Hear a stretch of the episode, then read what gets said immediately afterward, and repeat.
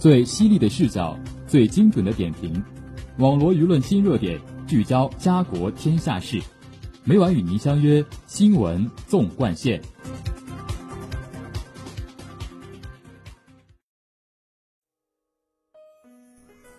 新闻每天发生，视角各有不同。欢迎收听今天的新闻纵贯线，与我一起聊新闻，说天下。我是今天的主播周英华。今天由我为大家带来最新鲜的微博热点板块。下面就让我们聚焦今天的第一条资讯。十一月四号，桂林航空对网传有飞机组成员进入驾驶舱拍照一事作出回应。桂林航空发布的关于乘客进入飞机驾驶舱的事件说明称。桂林航空在十一月三号接到网友举报关于一名乘客进入飞机驾驶舱一事，对此高度重视，随即成立调查小组，并启动内部调查程序。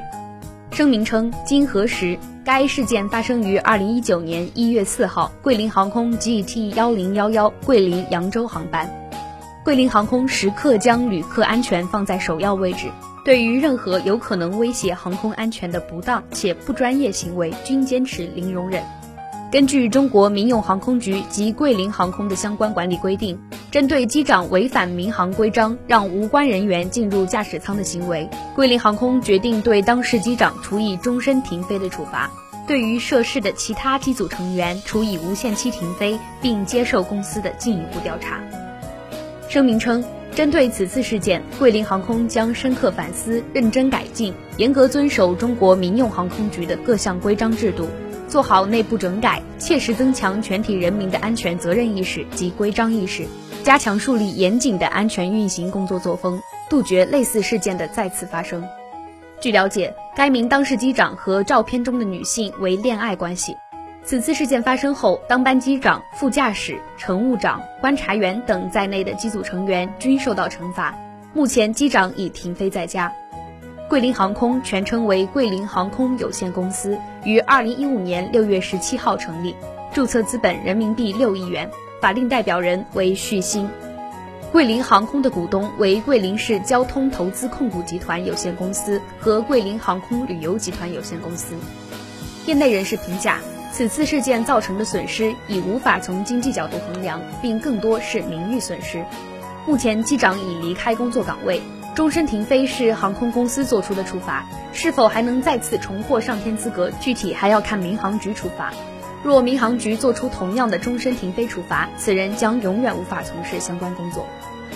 据了解，目前国内获机长资质的人，从开始学飞起码花七至十年时间。航空公司在培养机长方面投入的资金上百万。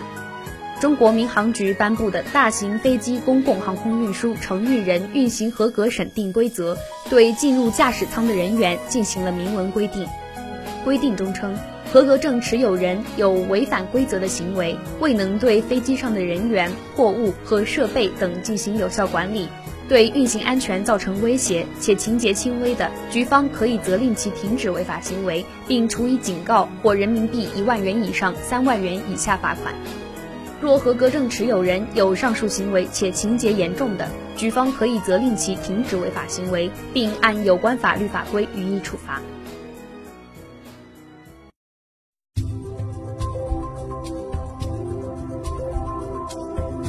您现在收听的是。新闻纵贯线。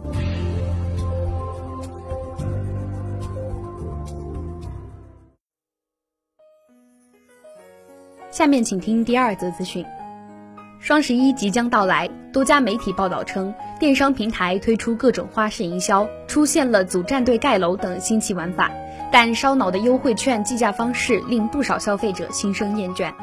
同时，电商平台上的一些商家面对高企的推广费、人工费、平台抽成等，也表示玩不起而萌生退意。这些抱怨、质疑、无奈折射出，越来越多的人开始以更加理性和冷静的态度看待这个持续十一年之久的购物狂欢节。消费者不再是一味的疯抢便宜货，而是试着跳出套路，综合考虑时间成本、消费需求，看是不是真正的得到了实惠。商家则重新审视经营成本、经济实力，看能不能赚到钱。这背后的实质是现有的消费模式已经不能满足升级的消费需求，亟待创新和升级。事实上，越来越多的不买账消费者在期待着双十一的改变，期待消费模式的升级。因此，就电商平台来说，长远来看，应该摒弃对于量的单一追求，更加注重质的提高，多在提升服务上做文章，才能吸引更多消费者。一方面，这是电商平台自身发展的内在需求。虽然双十一的成交额不断取得突破，但事实上，互联网流量红利正逐步消失，平台需要更多的挖掘存量的消费需求。这就需要更多的站在消费者的角度，变自嗨为共鸣联欢。另一方面，消费升级倒逼供给端提升质量，消费需求注重个性化、高品质，消费者也更加看重消费体验。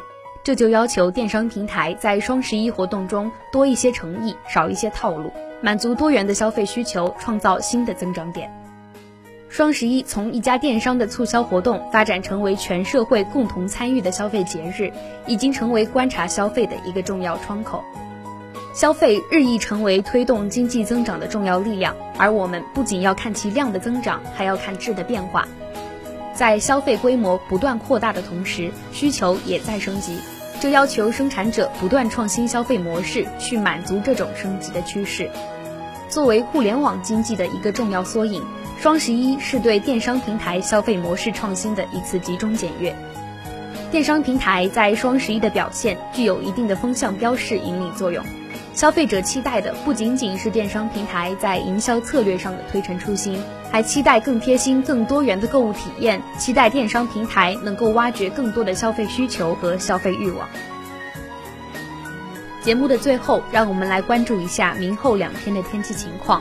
明天是十一月十二号，星期二，阴，十三至二十一摄氏度。后天是十一月十三号，星期三，阴，十至二十三摄氏度。